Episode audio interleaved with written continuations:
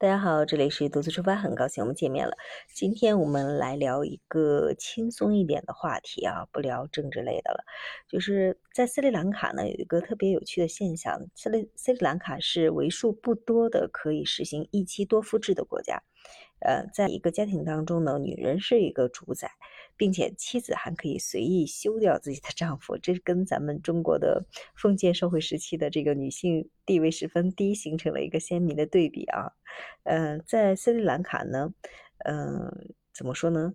呃，在其他的一些国家，很多有奉行的，不能说很多有奉行的一夫多妻制度。他整个家族就像一个小型的一个皇宫一样，但是在斯里兰卡呢，它是一妻多夫，就是说一个女性她可以同时拥有好几个丈夫，并且家庭当中的女性的地位是要远远高于男性的，就相当于你想象一下，在皇宫当中，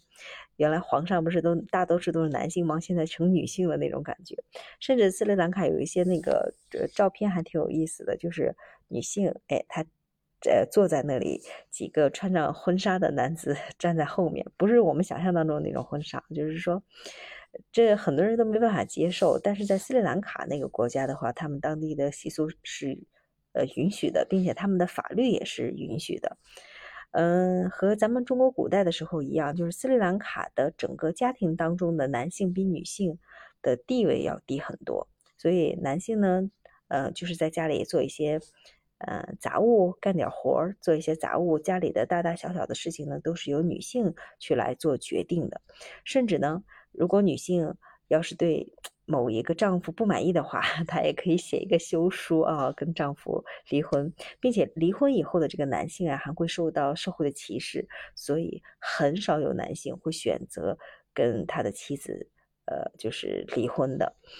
嗯，这样的话。这种一妻多夫的现象，就是虽然虽然很难让人相信啊，但是它确实是实实在在的存在的，呃，并且呢，原因也很简单，就是因为他的国家的男女的数量比例不协调，就这也就导致了他不得不去实行这样的一种婚姻制度，呃，来满足人们对这个婚姻的渴望。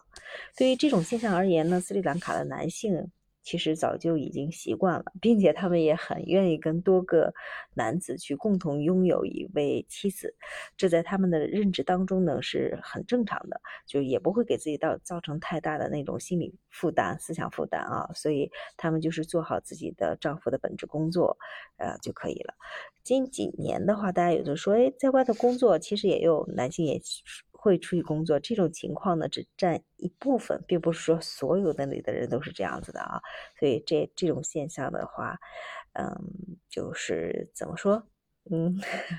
就是比较独特的一种一夫多妻制实行的国家吧。好了，今天我们的故事就先分享到这里来吧，我们明天再见。